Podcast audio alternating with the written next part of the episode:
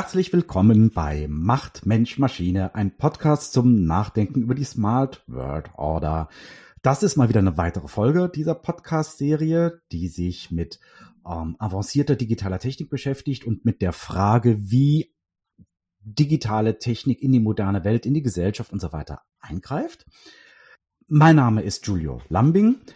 Ich leite das Projekt Blockchain Nachhaltig, in dessen Rahmen auch diese Podcast-Serie entsteht. Ich beschäftige mich sehr, sehr viel mit Lebensstil-Avantgarden auf der einen Seite und mit dem, wie alternative Lebensformen, alternative Wirtschaftsformen, alternative Weltanschauungen Gesellschaft und Kultur beeinflussen.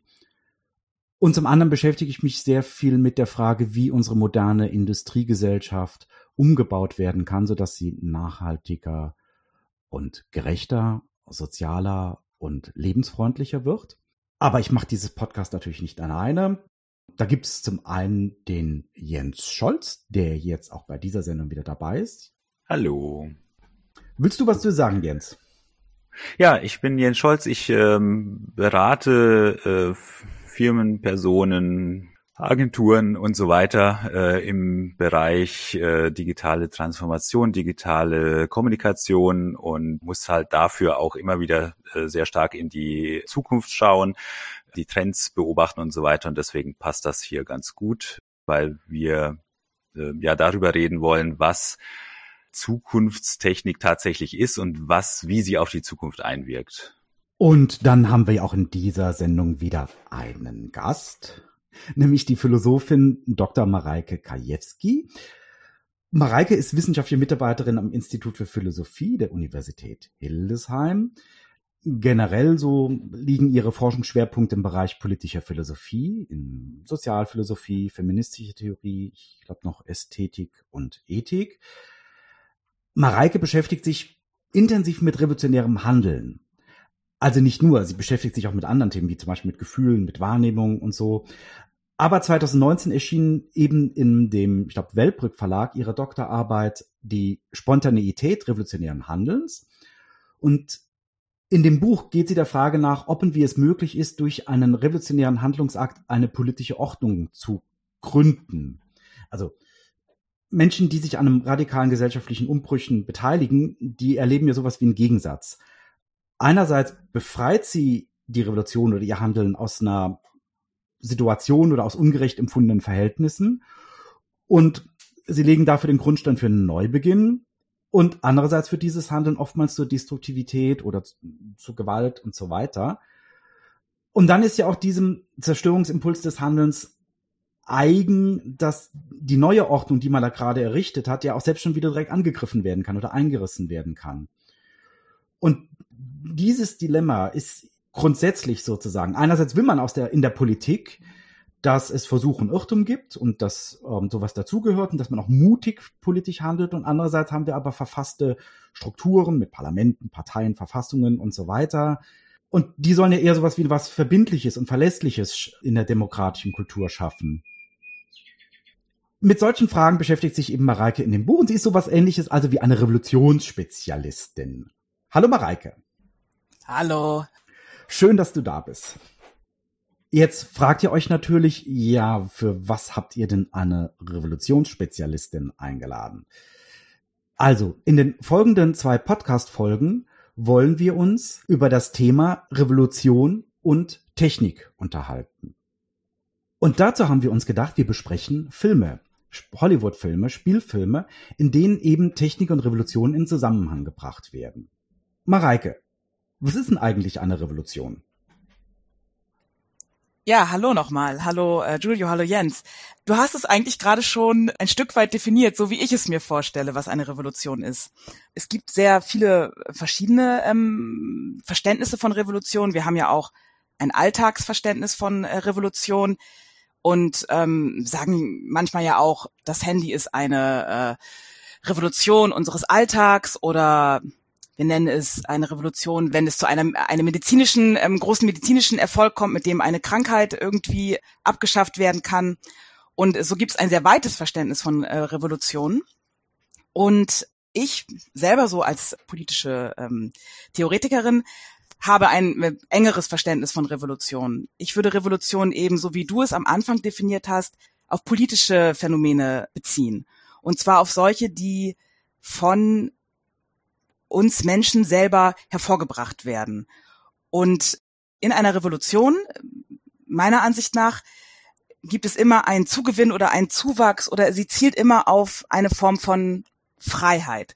Sie ist immer etwas, was den Menschen wieder mit seiner Freiheit verbindet, wenn er vielleicht lange unterdrückt war, so wie du es gerade gesagt hast, lange Ungerechtigkeit erfahren hat, dann ist die Revolution darauf gerichtet, diese Ungerechtigkeit abzuschaffen. Sie ist auch ein Ausdrucksmoment dafür, sich aus schlechten Zuständen zu befreien, sich auch gegenseitig zu zeigen, weil man das eben auch ein Akt ist, der ähm, kollektiv überhaupt erst Erfolg haben kann. Auch wenn es die Revolution vielleicht auch im Kleinen gibt oder im Kleinen beginnt, äh, hat sie natürlich eher dann Erfolg, wenn sie dann auch große, viele Menschen umfasst. Und so würde ich eine Revolution eben immer eher auf eine grundlegende Veränderung einer politischen Ordnung beziehen und würde das Phänomen auch stärker ans Politische rückbinden. Und du hast es ja gesagt, in, äh, in Revolutionen, wenn wir sie so verstehen, eben als ein politisches Phänomen, etwas, was politische Ordnung grundlegend verändert, zerfällt sie oft in zwei Momente oder hat sie oft mit zwei Dingen zu kämpfen, nämlich einmal mit der Befreiung, dass man sich überhaupt erst aus einem schlechten Zustand befreien muss und gleichzeitig hat sie aber auch die Aufgabe, etwas Neues zu gründen, neue Lebensformen, äh, neue Ideen, wie man jetzt zusammenleben kann. Das heißt, sie muss immer versuchen, etwas zu entwerfen, etwas hervorzubringen.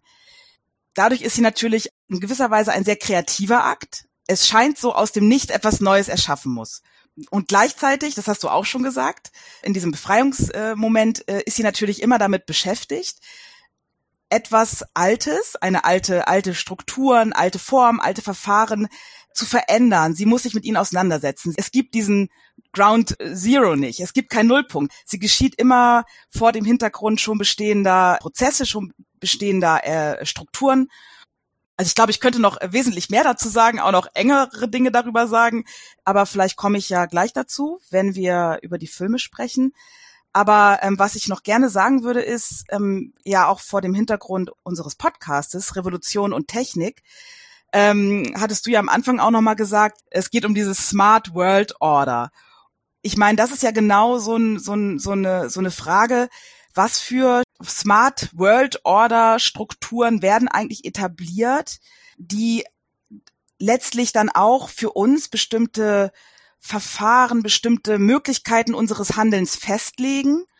Und wenn wir darauf nicht ähm, reflektieren, also nicht darüber nachdenken oder uns damit beschäftigen, dann können natürlich solche Strukturen auch festgelegt werden, die eine ganze Menge von menschlichem Verhalten festlegen da kann es natürlich sein, dass es gegen solch eine Smart World Order, wenn sie dann äh, sozusagen Sachen festlegt, ohne dass wir sie begleitet haben, also ohne dass wir darüber geredet haben, nachgedacht haben, gemeinsam überlegt haben, wollen wir das überhaupt, dass in so einer Smart World Order wir dagegen dann auch wieder eine, eine Revolution benötigen. Eine Revolution, wo sich das Handeln wieder aus bestimmten Mustern befreit. Aber vielleicht habe ich jetzt auch schon zu viel gesagt und ähm, noch und trotzdem nicht genug.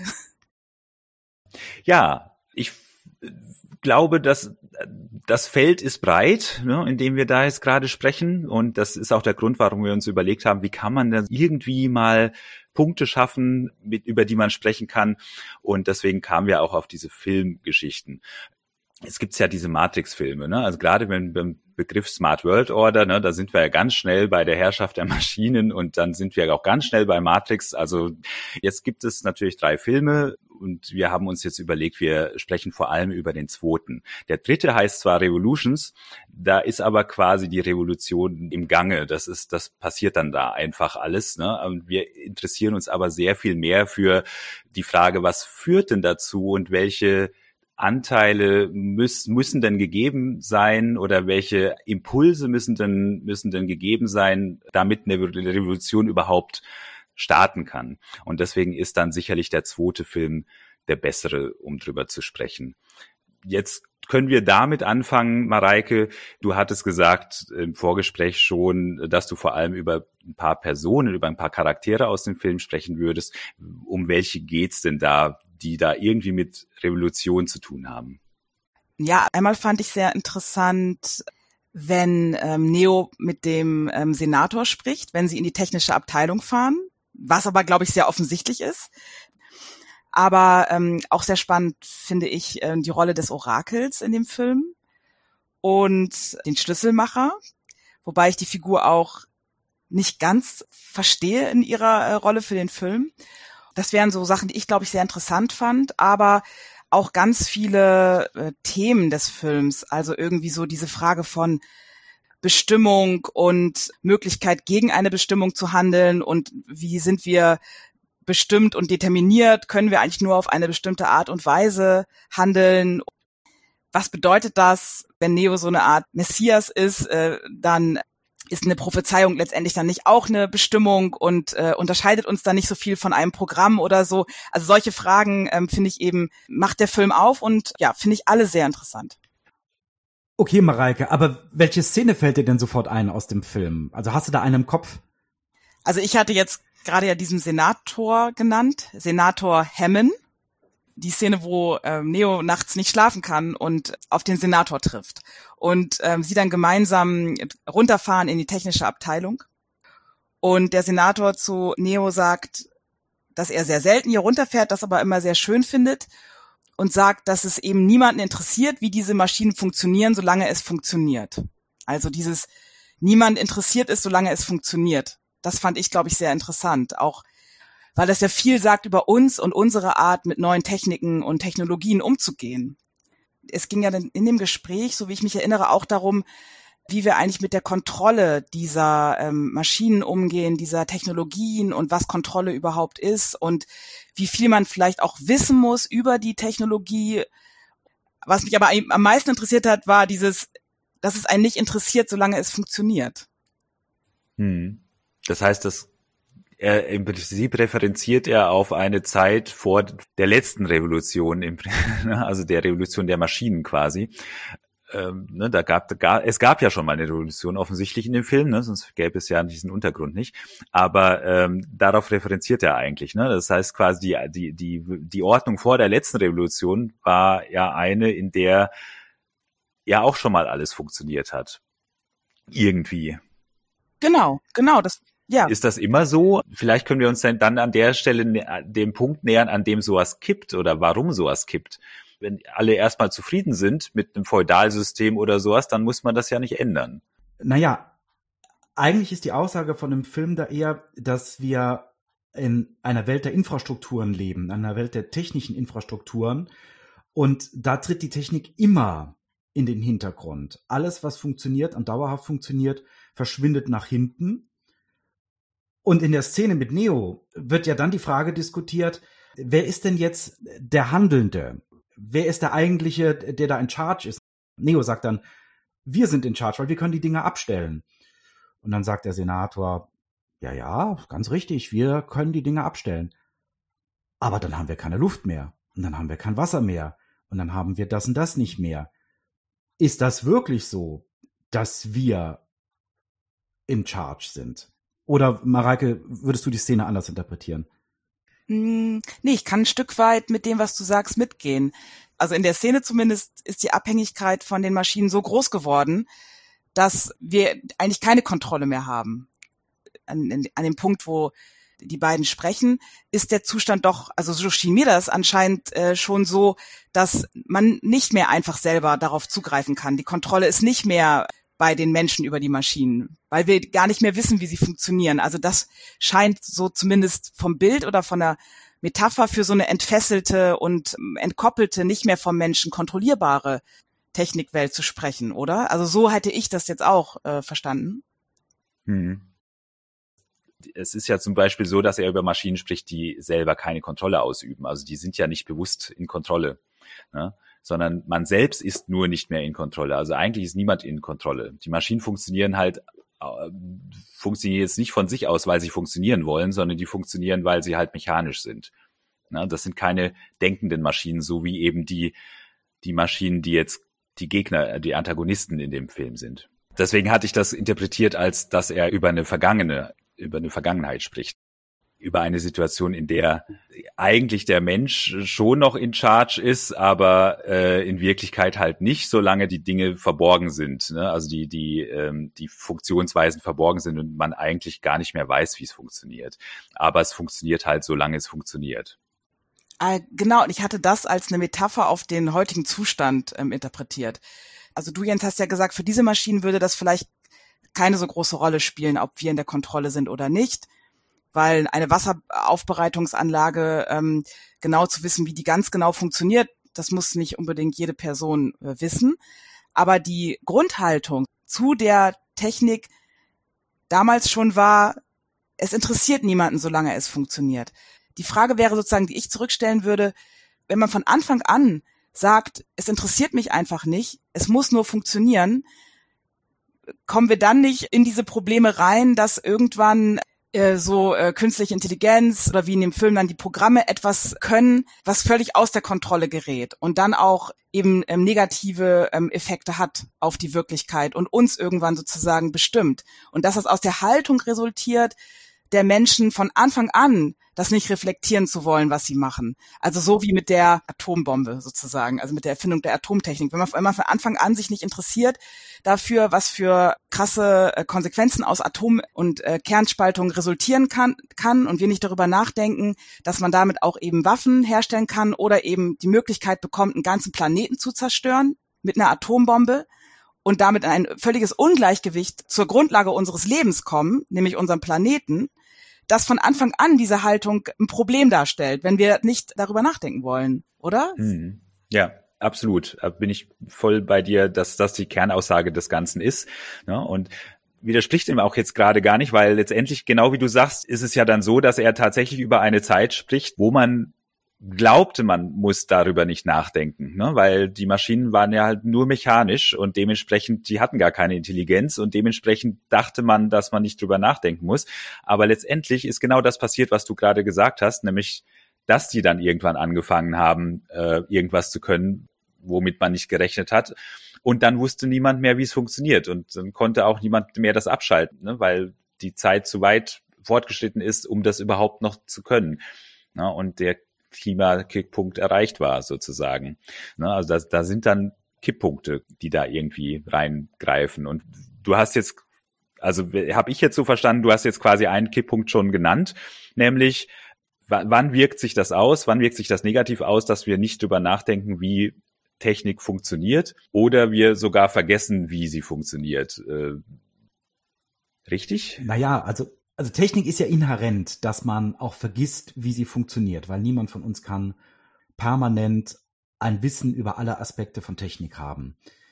Die Problematik entsteht dran, wenn durch die Technik Strukturen entstehen, die uns letztendlich in Situationen bringen, die wir als ungerecht empfinden oder als schädlich oder für unser Wohl nicht mehr gut oder die uns massiv einschränken in dem, wie wir ein gutes Leben führen können.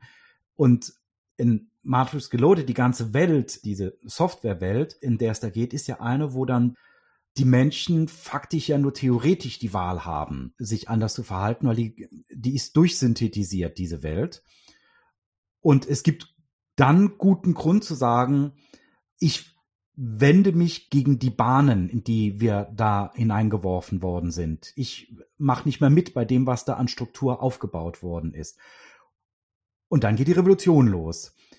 In Matrix ist ja die Geschichte erstmal so erzählt, wie dass da ein Messias auftaucht, der sozusagen erstmal individuell ausbricht. Und dann kriegt er so einen Glorienschein und wird damit zu einer Widerstandsfigur. Und dann wird er doch wieder entglorifiziert in dem Moment, wo er auch nur Teil des schon programmierten Systems ist. Also die, Figur, die das eigentlich abschaffen soll, wird ist, ist Teil, äh, wird einfach schon ist mit eingeplant worden, damit das Ganze in einem Gleichgewicht bleibt.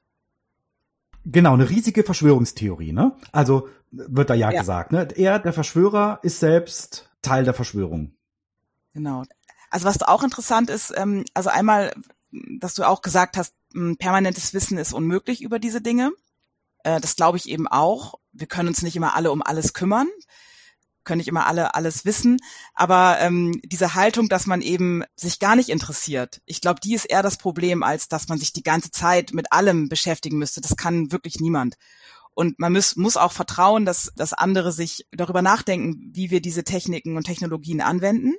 Ich glaube, da muss man auch vertrauen, auch auslagern können, äh, bestimmtes ähm, äh, Expertinnenwissen. Aber die Frage, die ich mir stelle immer ist, wie können wir trotzdem in Verbindung dazu bleiben oder unsere Haltung trotzdem sein, muss trotzdem irgendeine sein, die sagt, ich, ich könnte es aber verstehen oder ich will wissen, wie es funktioniert. Ich will die Zeitung lesen. Ich will vielleicht nicht die Tiefe des Programm, Programmierens verstehen, aber ich will ungefähr wissen, was das ist, wenn ich XY unterschreibe oder so, oder was ich da genau mache, wenn ich jedes Mal Cookies erlaube oder auf meinem Rechner. Also ich glaube, so dieses, dieses komplette Abgeben, was in der Szene, glaube ich, so äh, für mich so stark drin war, dass man es ganz aufgegeben hat, darüber nachdenken zu wollen. Und dass das, glaube ich, ähm, gefährlich ist. Und nicht, wenn man sagt, ich will das mal auslagern, ich kann nicht immer mich um alles kümmern. Das ist irgendwie was, irgendwie was anderes. Hm. Okay, dann springen wir mal eine Szene weiter oder eine, eine, sagen wir mal, ein Stück weiter. Wir hatten jetzt gerade schon so einen kleinen Ausflug in diese Theorie, wer, wer Neo eigentlich ist und dass das ja eigentlich ein Teil des Programms ist und so weiter. Jetzt ist es so, dass, also zumindest wird es behauptet in dem Film von dem Architekten und von auch vom, ich glaube auch vom Orakel, wird behauptet, dass die Revolution ein Teil, ein geplanter Teil dessen ist, um im großen Bild sozusagen die Kontrolle zu behalten.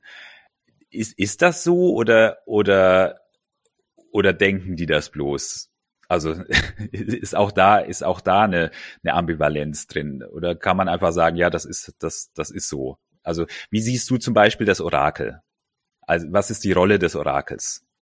Ich glaube, die Frage müsstest du noch mal äh, für mich äh, zuspitzen, weil ich ähm, habe, glaube ich, nicht genau verstanden, ob du mal sagst, dass das selber so eine Ambivalenz hat, weil das Orakel vielleicht so eine Art ähm, programmierte Revolution ist, aber eben aus der Maschinenwelt oder so. Ja, ja, nicht ganz, genau. Ist nicht ganz die Frage, deswegen frage ich nochmal nach. Ja, ja, ja, ja, nee, das. Mareike, worauf der Jens mit seiner ähm, subtilen Frage hinaus will, ist, dass der nämlich denkt, dass der Architekt in dem Film nur eine Story erzählt. Also der Architekt ist ja der, der so sagt, wir haben da diesen Weltweisheitsplan in, in Matrix Reloaded und ähm, du bist schon Teil des Plans und wir haben schon festgelegt, wie du dich entscheiden wirst. Und Jens Idee ist zu sagen, das sagt er nur, weil jede etablierte Ordnung so etwas sagt. Und jetzt will er bei dir rauskitzeln, ob du sowas auch über das Orakel zum Beispiel denkst oder was du von der Szene hältst. Ich ähm, finde das nicht einfach, weil das unter dem fällt, was ich vorhin gesagt habe, mit dem, dass der Film ja auch behauptet, alles ist vorherbestimmt. Du hast dich schon entschieden. Ähm, du hast gar keine Wahl. Und ob das jetzt der Architekt nur sagt oder so ist, und dass das dann gar keine Rolle mehr spielt, ob er es sagt oder so ist, weil es einfach von vornherein so angelegt ist. Ja, ich glaube, jetzt bin ich, ich glaube, ich kann das nicht so gut beantworten, weil ich es nicht ganz, selber noch nicht ganz zusammenbringe. Auf jeden Fall, vielleicht mit dem Orakel nochmal. Ich finde das schon interessant, dass es in dem Film so verschiedene Ebenen gibt, wo eine absichtliche Unterbrechung eingeplant wurde.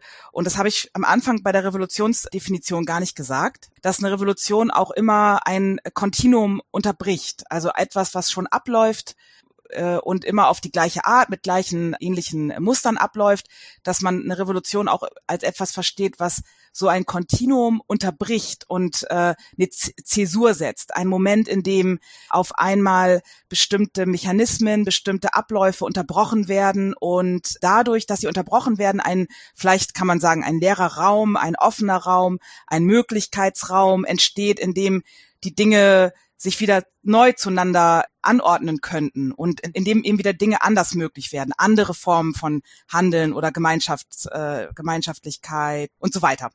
Ich hole so weit aus, weil ähm, ich mich gerade frage, ob ich das Orakel deswegen so interessant fand, weil es eben so eine Form von absichtlicher Unterbrechung ist, und ich glaube ja, in der Szene wird gesagt, dass das Orakel aus der Maschinenwelt komme, also ein Programm, das aus der Maschinenwelt programmiert wurde, aber eine Unterbrechung setzen soll, in der nicht Software-Realität. Ich habe mich dann gefragt, ob so ein, ob so eine Unterbrechung, die nur programmiert ist, dann überhaupt eine ist. Hm. So, und oder wenn sie eben immer nur vorherbestimmt ist, wenn sie immer nur auf dieser Ebene von, das ist schon vorherbestimmt so und die, die ganze Anlage des Films ist immer so, dass diese, in diesen Situationen immer es so aussieht, als ob eben nur so zwei Möglichkeiten da sind. Und das finde ich ein unheimlich reduziertes Verständnis vom menschlichen Handeln. Und das bietet der Film aber so an, dass es eigentlich immer nur so nur eine Wahl gibt zwischen zwischen ganz wenigen Optionen. Und Wahl, Wahlfreiheit, das ist nicht eine besonders äh, anspruchsvolle Form von Freiheit. Ich meine, das ist das, was der Kapitalismus uns halt so anbietet. Jetzt hole ich, glaube ich, zu weit aus. Aber ich wollte eigentlich nur sagen, dass, dass ich mich gefragt habe, ob eben so eine programmierte Revolution, so eine absichtliche Unterbrechung, die von irgendwo programmiert ist, ob das eben auch so eine Form von Unterbrechung eines Kontinuums sein kann, weil dadurch eben auch was gestört wird und das eben gar nicht darum geht, was entschieden wird, sondern dass überhaupt das Entscheiden wieder neu in Frage steht. Dass überhaupt wieder hm. in Frage steht, worüber wollen wir uns eigentlich jetzt, wo, was wollen wir eigentlich entscheiden? Dass das überhaupt wieder möglich wird, ja. das zu fragen. Genau. Also das ist ja nur eine Idee. Ne? Also wir wollen ja nicht rausfinden, was der Film wirklich gemeint hat, sondern sondern es geht ja darum, dass wir äh, von dem Film aus ja auf bestimmte Ideen bringen, um über Sachen zu sprechen, wie zum Beispiel eben diese freie Entscheidung.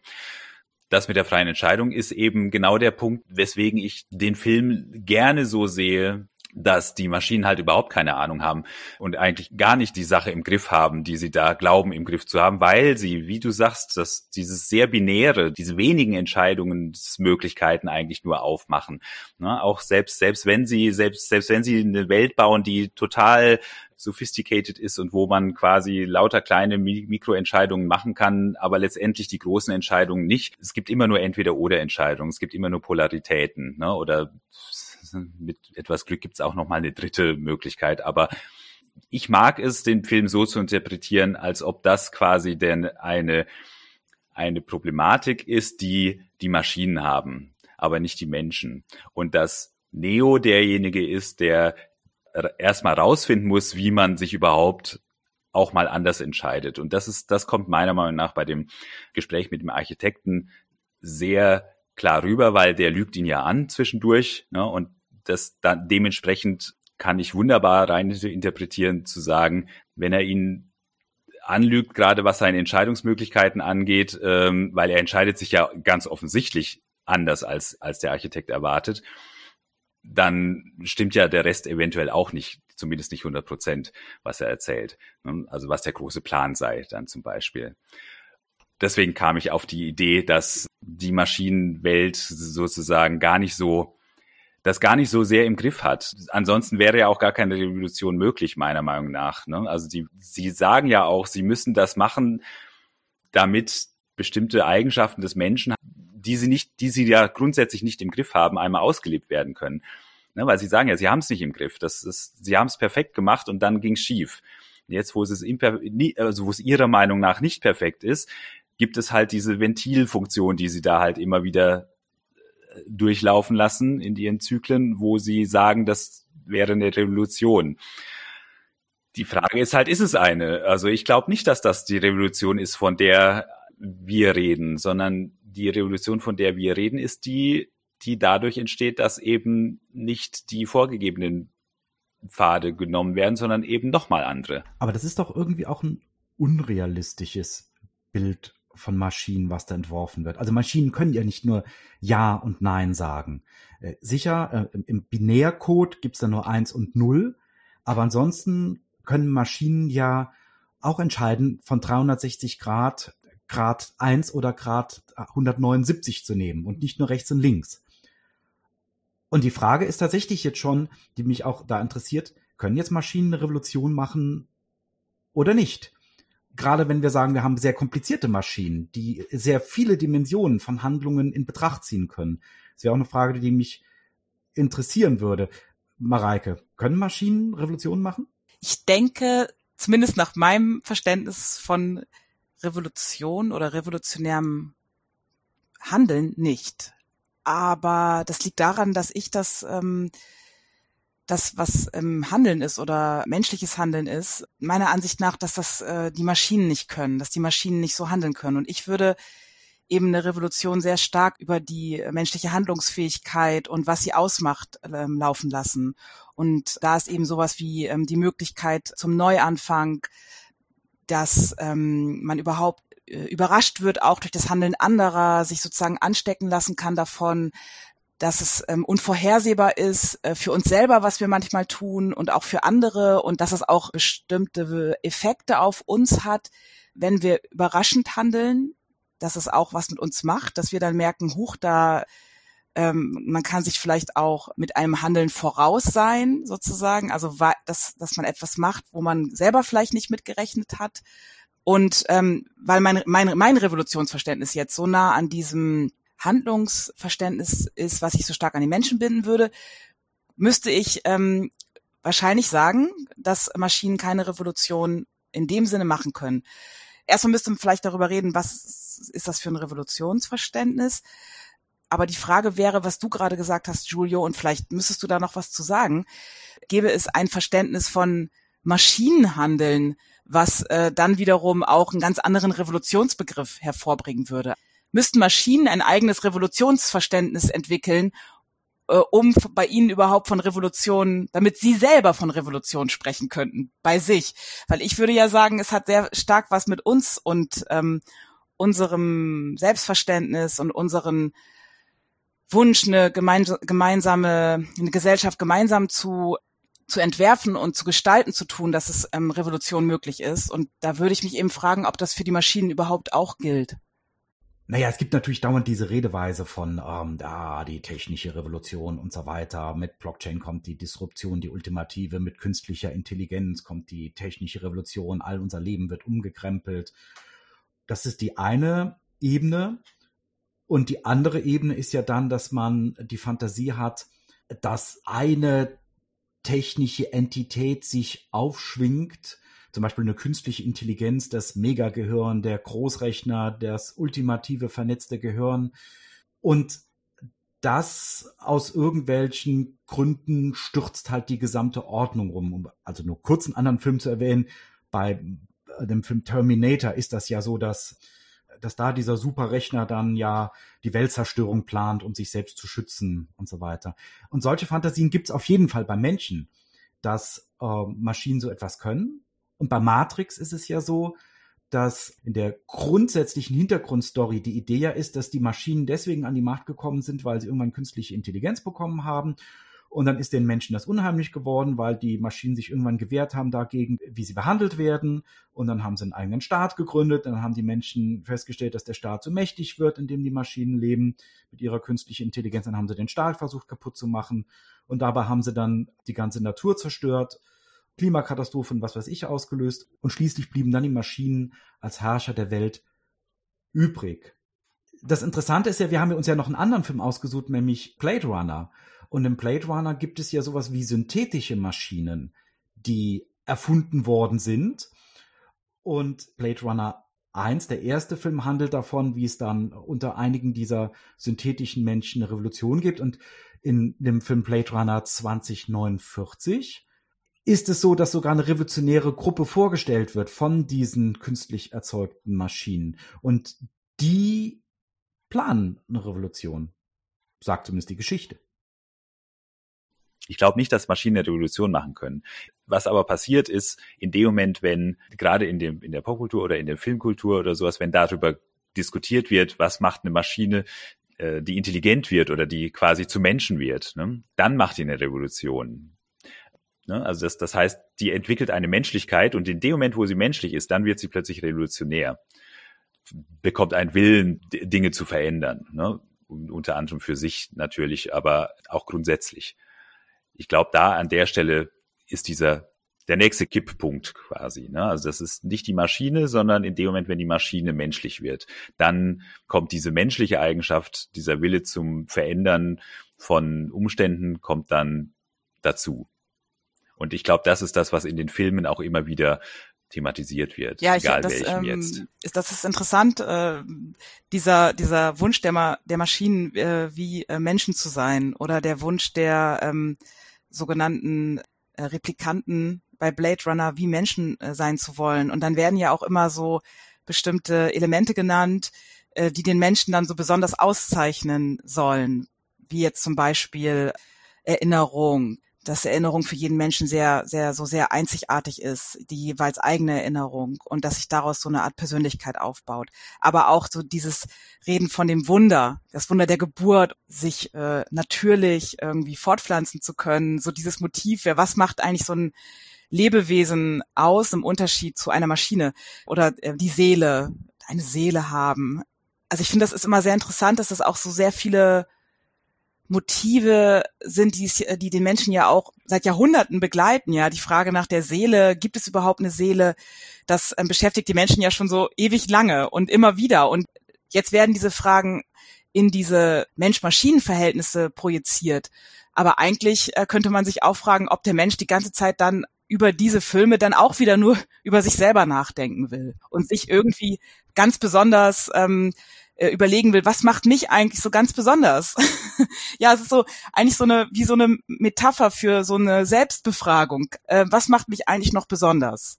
Also ich halte das ja für so ein Zeitphänomen. Wir leben heute in Massengesellschaften, wir leben heute in hochkomplexen Welten, in denen es viele systemische Zwänge gibt. Und dann fragen sich Menschen fortlaufend, wie originell bin ich? Wie individuell bin ich? Was zeichnet mich aus von allen anderen? Wenn man Revolution so denkt, dann wird die ja oft langweilig. Ne? Dann, dann ist es einfach nur die individuelle Revolution. Ha, ich bin besonders queer. Ha, ich bin besonders anders. Ich bin kreativ. Ähm, meine Lebensgefährtin pflegt immer zu sagen, dass Menschen, die sich selbst als Kreative bezeichnen, selten wirklich richtig kreativ sind, sondern nur zur Branche der sogenannten Kreativen gehören. Aber für eine Revolution ist es ja so, dass ich über mich hinausdenken muss. Da geht es eben nicht um die Frage, bin ich originell, sondern schaffe ich etwas Spontanes, schaffe ich was Unberechenbares. Jetzt. Ja, aber das ist ja nicht das Motiv, oder? Ähm, du meinst, das Motiv ist nicht ähm individuelle Kreativität ausleben. Nee, auf keinen Fall. Ich glaube, das Motiv ist, ist, ist natürlich immer viel stärker bei einer Revolution, weil es ja so ist, dass meistens Revolutionen dann stattfinden, wenn viele Menschen sich ungerecht behandelt fühlen, in elenden Zuständen leben äh, oder den Eindruck haben, dass etwas grundlegend schief geht, schon lange Zeit. Und jetzt mal wegen beim arabischen Frühling äh, war es ja auch äh, so, dass es wirklich auch unaushaltbare Lebensumstände waren, die die Menschen auch auf die Straße getrieben haben. Und eben meistens ist irgendwie ein etwas sehr grundlegendem Mangel, wie zum Beispiel der Möglichkeit, überhaupt eine Ordnung mitzugestalten oder ja, ich würde ja immer sagen, es geht dann immer auch ein Stück weit um, um Freiheit, um die Möglichkeit, unterschiedlichen politischen Formen und Verfahren und Entscheidungen mitwirken zu können, auf unterschiedlichste Art. In Diktaturen und Disputien sieht man das besonders stark, dass das Leben immer mehr eingeschränkt wird, die Leute ähm, auch wirklich Angst um ihr Leben haben müssen, wenn sie meinetwegen ihre, nur allein ihre Meinung äußern. Ja. Das heißt, im Prinzip eine der, eine der Motivatoren für eine Revolution ist der Wunsch nach Teilhabe letztendlich. Ich glaube, genau, der Wunsch nach Teilhabe, der Wunsch aber auch, sich so äh, gemeinsam in einem äh, Raum wiederzufinden, wo man die gegenseitig äh, auch spürt, dass die anderen Menschen irgendwie auch dieses, äh, diesen Wunsch haben, sich so ähm, offen und äh, frei zu begegnen und ja, dass das einfach auch so, so einen Wunsch gibt, sich gemeinsam handeln zu sehen, zu erleben. Wenn man jetzt den Tahirplatz anguckt, wo die Menschen dann irgendwie gemeinsam zusammengekommen sind, auch gekocht mhm. haben, geredet haben. Also irgendwie hat es auch immer eine sinnliche Komponente.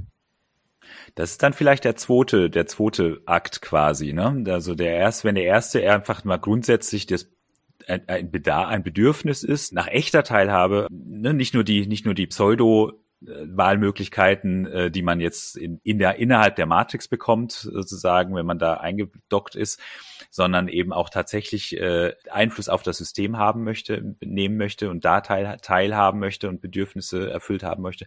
Das wäre das Erste. Das Zweite wäre dann tatsächlich ja bei einer Revolution, dass Leute zusammenkommen aus irgendeinem Grund. Ne? Also die, genau. die Bedarfsgemeinschaft irgendwie entsteht oder sowas in der Richtung. Gibt's da auch Beispiele in den Filmen? Ich muss da echt überlegen.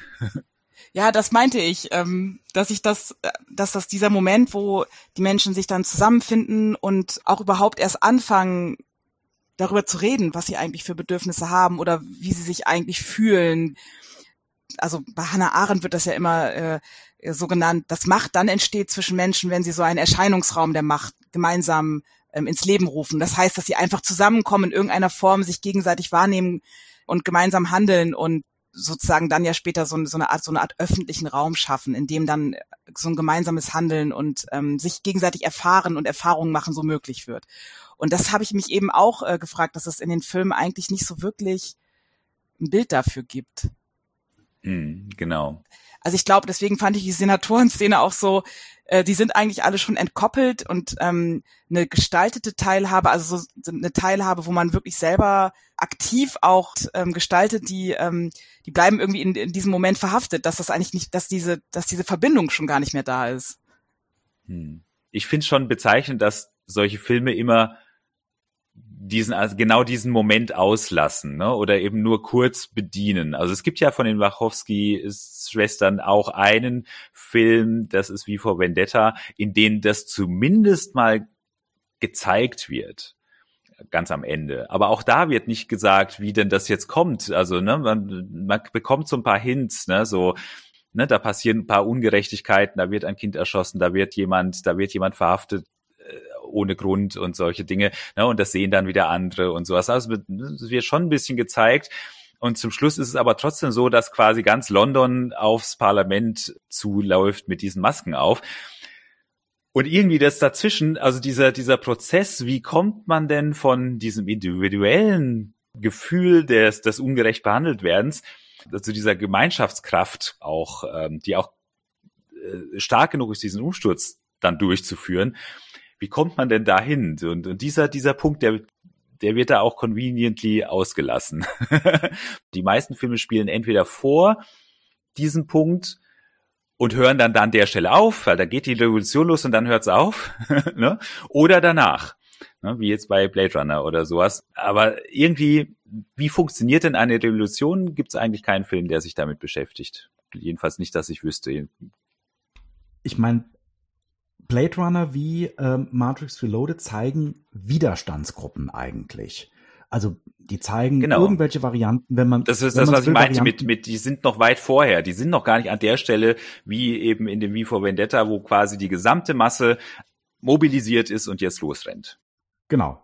Im Grunde zeigen sie, zeigen sie Varianten der RAF, wenn man so will. Also auch von äh, bis zu dem Punkt, also auch von Terrorgruppen genau. im Verständnis. Und die Frage ist, ist das tatsächlich revolutionäres Denken? Mareike, du hast ja jetzt Hannah Arendt erwähnt, eben. Wir zeichnen ja diese Sendung hier am 4. Dezember auf, zumindest den ersten Teil. Und heute ist der Todestag von Hannah Arendt.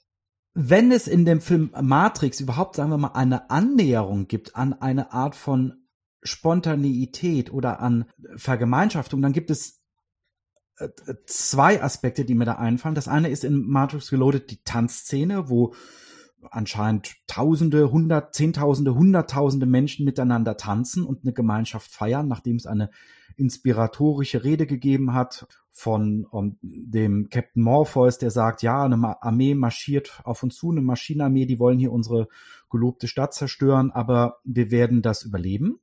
Das ist die eine Ebene, wo Gemeinschaftlichkeit gezeigt wird und dann gibt es eine Form von Gemeinschaftlichkeit, die wird in der Unterwelt gezeigt. Es gibt die Figur des Merowingers, dessen Credo es ist, alles beruht auf Ursachen und Effekten. Alles ist genau steuerbar und der lebt, zeigt sozusagen eine Unterwelt. Also Renegaten, die einfach sich eine Parallelwelt geschaffen haben. Programme, die eigentlich gelöscht werden sollen aus der Matrix und die dann da bei ihm überleben können. Und ich frage mich, ob das so ist in diesen Filmen, weil wir, wenn wir in einer extrem technisierten Welt leben, die Zwänge anders geworden sind. Also vielleicht nicht nur wegen der technisierten Welt, sondern weil die technisierte Welt soziale Zwänge viel subtilerer Art ausdrückt, als einfach nur, wir haben eine politisch ungerechte Ordnung und wir werden jetzt, sind in der Diktatur festgehalten und dann werden wir alle irgendwie unterdrückt, kriegen den Mund verboten und so weiter unsere Welt ist kaum noch so aufgebaut, dass wir diese Art von Dik Diktatorship haben, sondern wir haben Formen viel stillerer Zwänge, die man erstmal entdecken muss. Arbeitszwänge, ähm, in denen wir sind, bürokratische Zwänge, und wo es gar nicht unbedingt darum geht, dass man uns den Mund verbietet, sondern wir werden eher in Lebensformen hineingeboren, die uns formen, manchmal auch ganz aktiv, so dass wir gar nicht sagen können, wir werden unterdrückt. Vielleicht ist das der Grund, warum diese Filme das nicht zeigen, worauf Jens eben so hingewiesen hat bei einem Film V wie Vendetta. Man könnte sich fragen, welche Rolle haben die Filme als ähm, Diagnoseinstrument für diese stillen Zwänge? Welche Rolle sind Filme vielleicht, äh, müssen sie gar nicht die Revolution zeigen, weil sie äh, wollen erstmal nur eine Diagnose stellen oder wollen überhaupt sichtbar machen, warum es irgendwie wichtig wäre, ähm, zu handeln. Als solches könnte man sie ja auch lesen.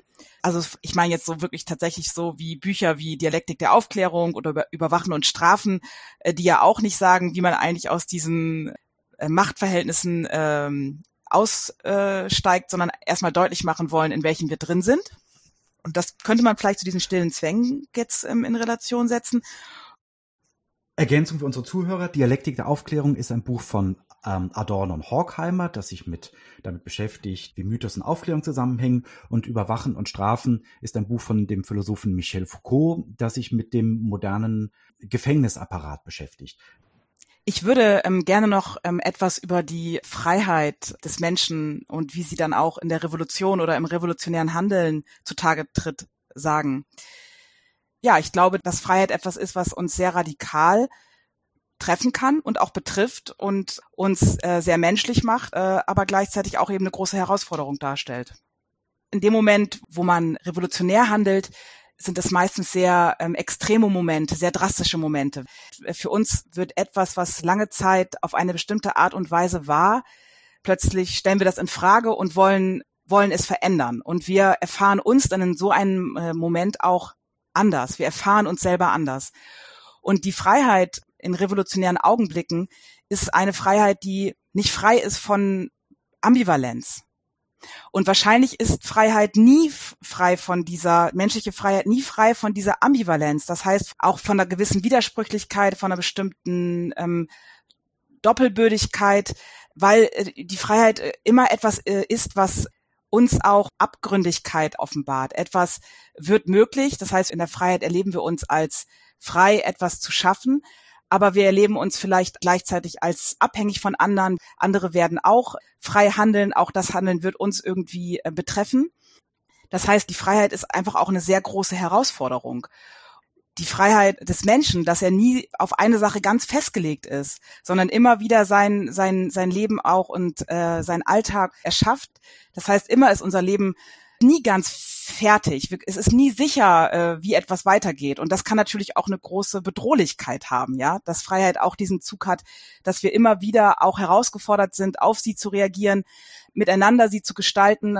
Aber nur wenn wir das tun, nur wenn wir sozusagen uns dieser Freiheit, auch in dieser Un äh, Unabsehbarkeit, äh, die sie hat, für uns und im Verhältnis mit anderen, nur wenn wir das sozusagen auch versuchen, gemeinsam dafür auch gemeinsame Räume zu schaffen, Handlungsräume zu schaffen, politische Handlungsräume zu schaffen, in denen wir das erleben können. Nur dann haben wir eigentlich auch Freiheit. Das heißt, das ist auch eine Herausforderung, der wir uns stellen müssen. Wir können das als Menschen nicht abschaffen. Hm. Jetzt wollte ich auch noch was anderes sagen. Das war, habe ich bei euch auch so anklingen gehört gerade. Ähm, man könnte sich natürlich auch fragen, inwiefern ähm, Revolutionen eigentlich etwas sind, was immer auf eine gleiche Art abläuft oder eben, es gibt ja auch die These, Revolutionen sind immer singulär, jede Revolution ist anders, weil sie eben äh, nicht vorhersehbar ist und weil sie auch immer auf andere, vor anderen Zuständen passiert. Dass natürlich sowas wie Planung einer Revolution, der Spontanität einer Revolution auch sozusagen sich so ein bisschen widerspricht. Das ist auch noch so, ein, so, eine, so eine Frage, dass man eigentlich eine Revolution in dem Sinne nicht planen kann, weil das nicht Planbare zu planen, das ist so ein, so ein gewisser Widerspruch. Aber vielleicht, ähm, vielleicht, ich habe den Eindruck jetzt gehabt, dass du, Giulio, auch ein Stück weit über diese diese Diagnose sprechen willst, wo eigentlich heute so diese stillen Zwänge liegen, die uns vielleicht auch auf ein bestimmtes Handeln festlegen und dann irgendwie nicht mehr in dieses spontane Handeln sozusagen das auch ein Stück weit unterdrücken oder auch unmöglich machen oder so? Ja, ja, stimmt schon. Tatsächlich würde ich sehr gerne darüber sprechen, wie moderne digitale Techniken, die jetzt gerade am Horizont erscheinen, künstliche Intelligenz oder Blockchain, neue Akzente setzen, wenn es um Zwänge geht. Die Zwänge, die ich da im Blick habe, sind Zwänge, die eigentlich schon sehr alt sind und die jetzt dann sozusagen nur einen neuen Drive bekommen. Das ist so meine Idee. Aber darüber können wir diesmal gar nicht mehr sprechen, denn unsere Zeit ist zu Ende. Das wäre eine Frage für die nächste Runde unseres Podcasts. Vielen Dank, Mareike, für die tollen Einblicke, die du uns bisher schon gegeben hast zum Verhältnis von Technik und Revolution. Ich freue mich dann schon auf eine weitere Sendung mit Mareike, in der wir ebenfalls über Spielfilme, Science-Fiction-Filme, Maschinen, Technik und Revolution reden werden. Jetzt sage ich nur Tschüss, Mareike. Tschüss und vielen Dank für das spannende Gespräch. Und tschüss, Jens. Tschüss.